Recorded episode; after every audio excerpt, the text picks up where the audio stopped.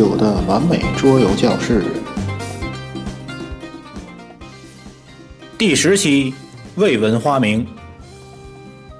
本节目由主播就这意思于二零一四年三月三十日在天津为您录制。大家好，新的一期的九的完美桌游教室又和大家见面了。本期的话题是未闻花名。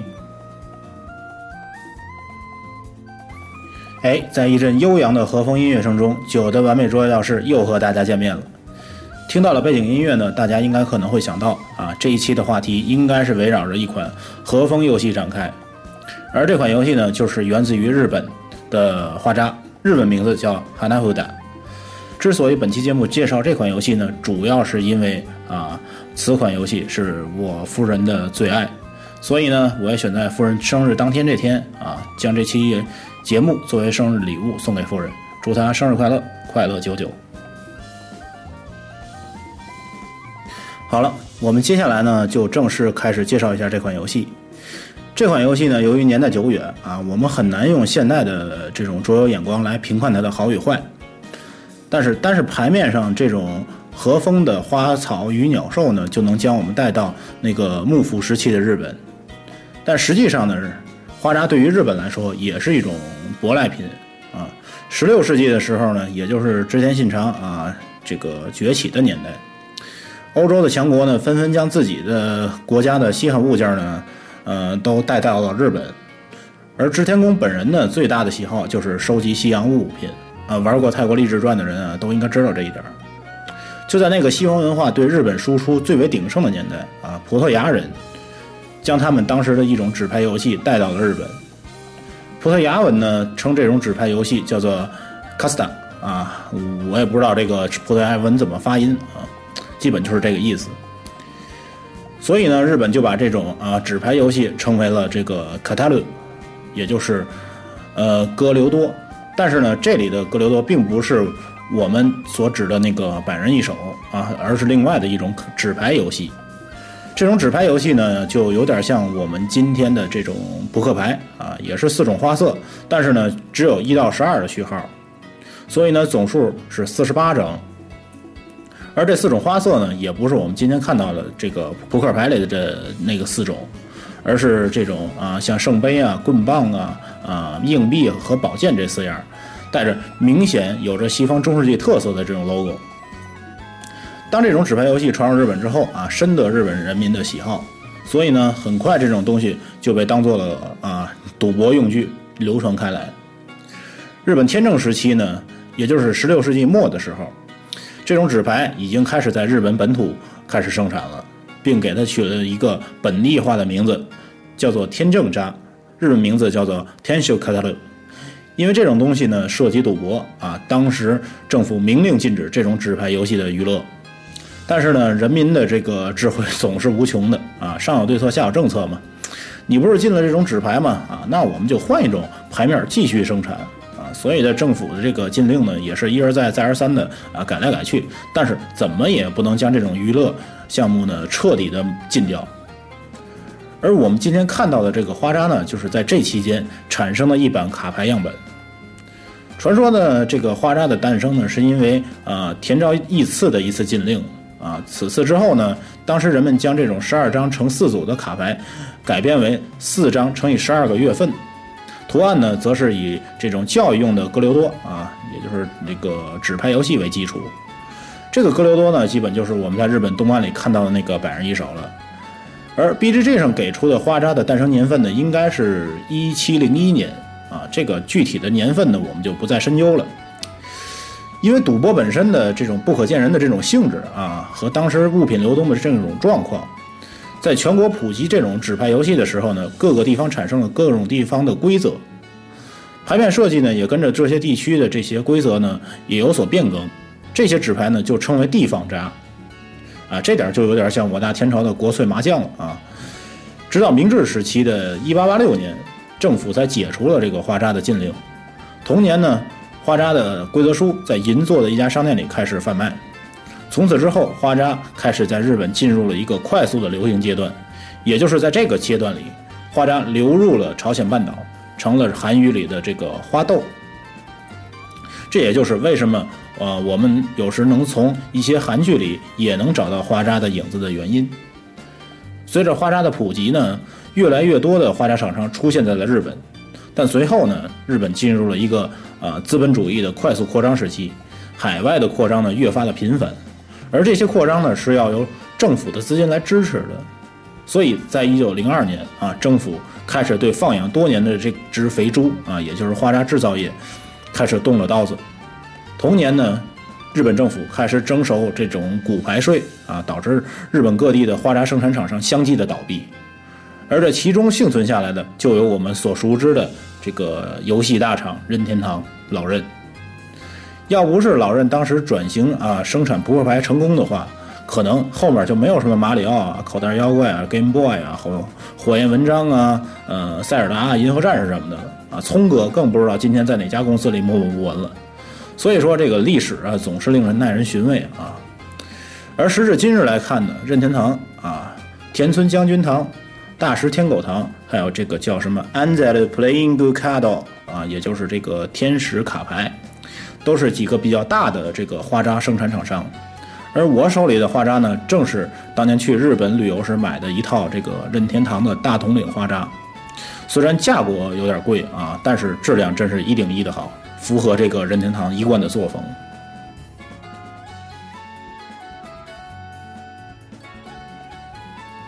花扎的玩法呢，有点像我大天朝的国粹麻将，呃，也就是说凑到可以胡的牌呢，就可以喊胡了啊。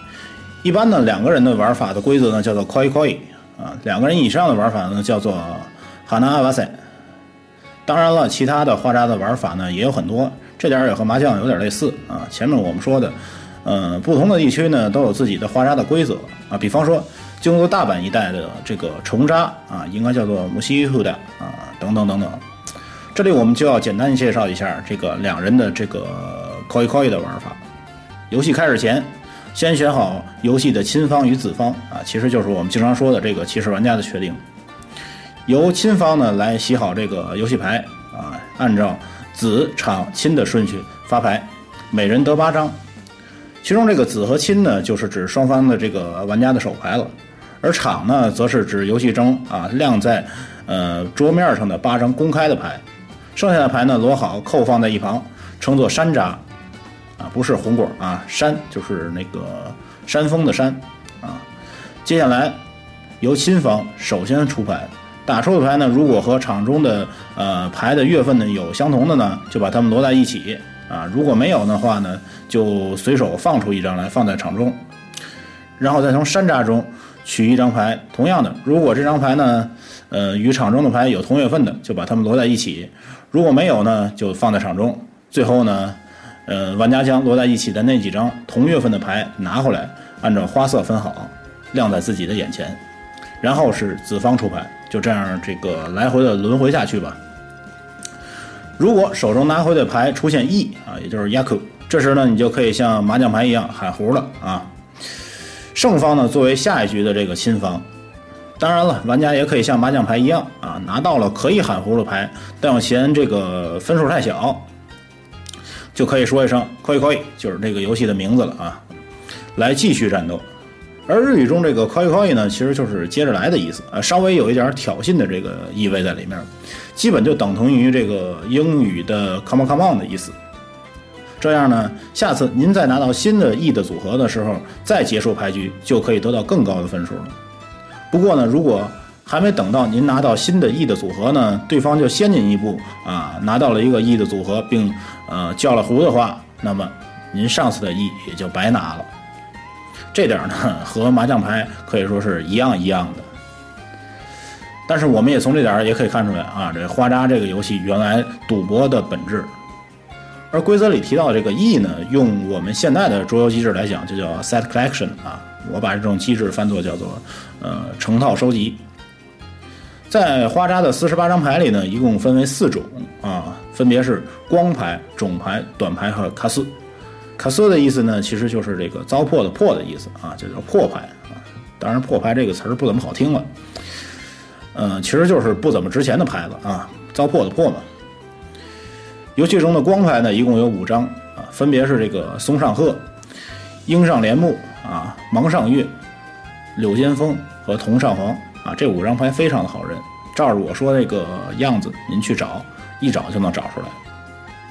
而种牌上面呢，基本都是单独的动物或者物品啊。这样的牌呢，一共有九张，分别是这个梅上鹰啊、藤上娟、蒲间八桥、牡丹蝶、秋间珠、芒上燕啊、菊上杯啊，这个听着有点别扭啊。呃，松间路、柳上燕。而短牌呢，则是牌上啊有一张像春联一样的纸条的这个牌，叫做短。这个短呢，其实就是用来写牌句用的这么一种纸条啊。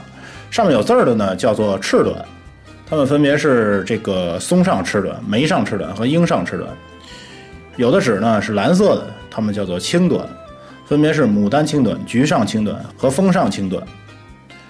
还有四张牌呢，叫做短侧啊，分别是藤上短侧、蒲上短侧、秋上短侧和柳上短侧。而剩下的牌呢，就是卡斯，也就是这个破牌了。而游戏中的雅克，也就是 E 呢，和这些牌的种类是分不开的啊。常见的 E 呢，有这个五光啊，也就是凑齐五张光牌的这种 E；四光呢，就是凑齐了除啊柳剑锋以外的另外四张光牌。当然了，还有三光啊，也就是凑齐了除柳剑锋以外啊另外四张光牌里的任意三张即可。这里面最出名的一个翼的名字呢，恐怕就是这个朱鹭蝶了。日文的读音呢叫做伊诺西卡丘。顾名思义呢，这个翼呢就是叫玩家凑齐了啊秋间猪、风间鹿和牡丹蝶三张牌。除此之外呢，还有一些名字像啊叫花见酒啊、月见酒啊，这样听着挺文艺的这些翼呢，在这里呢我就不一一介绍了。翼的规则呢，就是有点像我们呃天朝的麻将啊，凑齐了一套卡牌就可以直接宣告胜利。而这个胜利呢，就是和当时这个花扎的赌博的出身呢，也是密切相关的。因为每个亿呢都对应着自己的一个点数，而这个点数呢，就是用于啊结算赌博结果的这个依据。比如说我们这里最大的一排啊，也就是这个五光啊，它对应的点数呢其实是十点儿，这在当时就意味着十文钱的意思。而四光是八点儿啊，三光是五点儿，以此类推，每一个点数都对应着一文钱。花札之所以吸引人呢，并非是其游戏性，啊、或者怎样的，而是蕴藏在卡牌背后深厚的民族文化底蕴。花札这十二个月份的牌呢，分别找了每个月份对应的一种花草来表示啊，并且以日本传统的这种浮世绘的风格来表达出来，常常能给人一种极深的印象。一月呢，在日本的这个旧历里呢，叫做木月啊，日文发音呢叫做 musuki。牌面上呢，用松树和那个鹤来代表。其中光牌的这个图案呢是四分之一的太阳，呃，一只鹤，还有松树。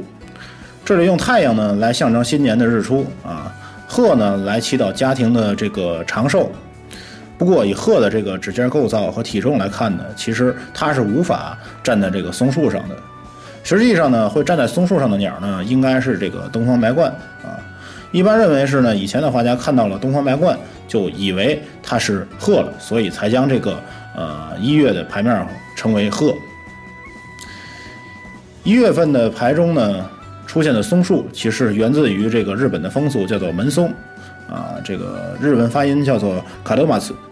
因为日本人呢，在正月一月一号开始，呃的一个星期里头啊，用这个松树枝来装饰自己家的玄关，以此来迎接祖神和鸿福。而日文中的“鹤”的发音呢 t s u r 恰好承接了门松的末尾音，啊，这也是日本的一种风俗了。二月呢，在日本旧历里叫做如月啊，日文的发音呢叫做 kisaragi 啊，游戏中用梅花和一树樱来代表。出现梅花呢，是因为二月份开始呢，茨城以及日本的其他地区呢，都在梅花公园里举行这个梅花季。而画中的树樱呢，其实应该是这个绣眼鸟啊，和上面这个人们的误解一样啊，大多数认为这个东西就是呃短翅树樱了。三月份呢，在日本旧历里叫做弥生啊，日文发音呢叫做雅优伊啊，用樱花和漫木来代表。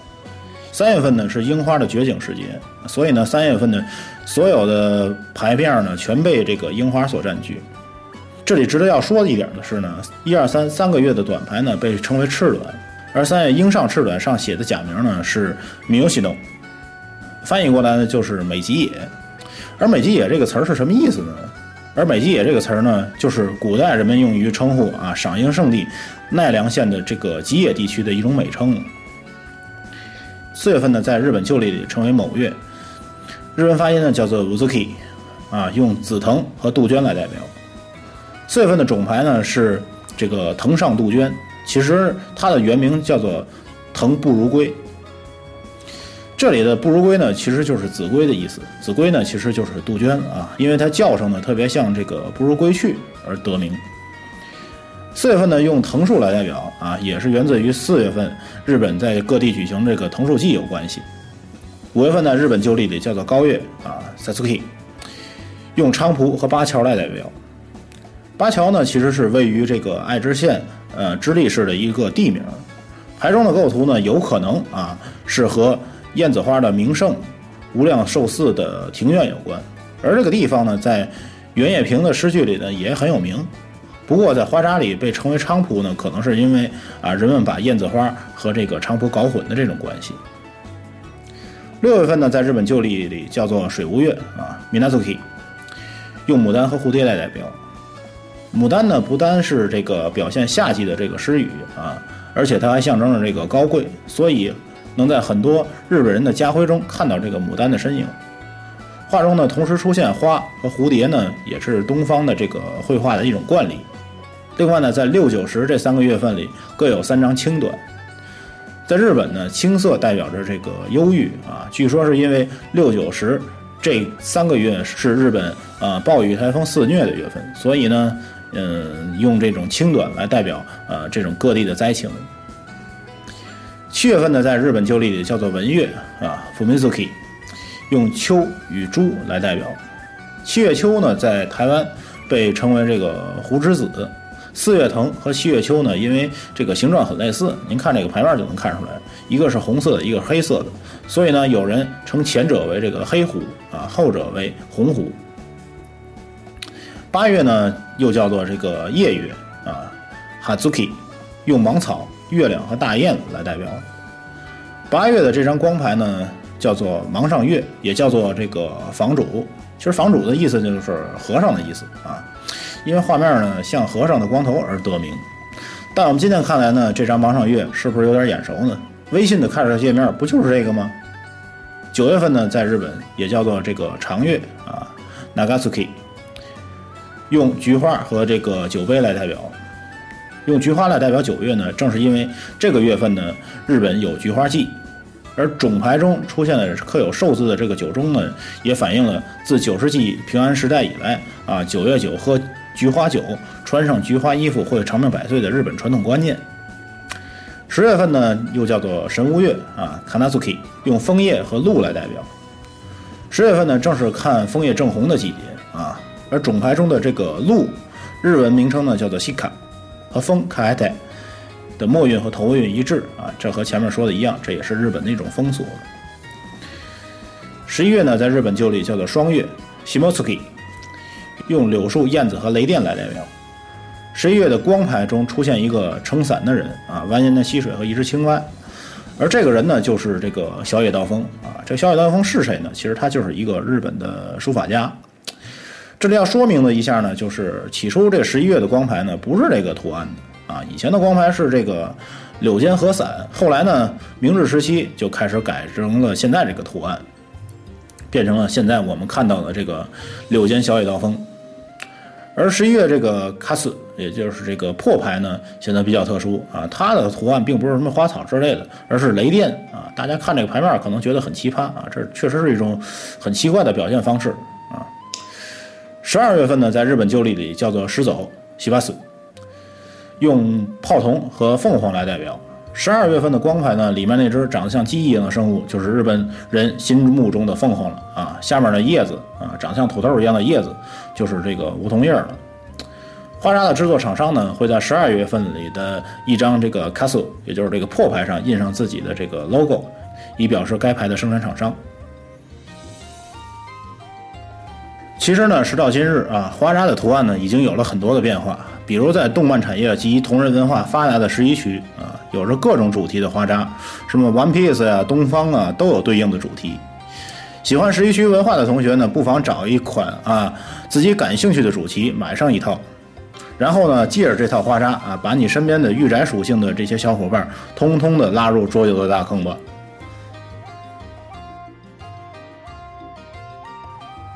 本期的节目呢，到这里就要告一段落了。有兴趣的听众呢，可以通过微信公众平台搜索“完美桌游教室”找到我们，留下您的听后感想，或者登录新浪微博关注“就这意思”。数字九，字母 J，数字一，数字四，这四个字符，通过私信或评论反馈您的收听意见。您也可以通过荔枝 FM 的官方应用程序给我们留言。iOS 用户更可以通过登录 Podcast 来订阅我们的节目并给予评分。您的意见就是我们前进的动力。让我们在一首应景的歌曲声中结束本期的节目。感谢各位的收听，我们下期再见。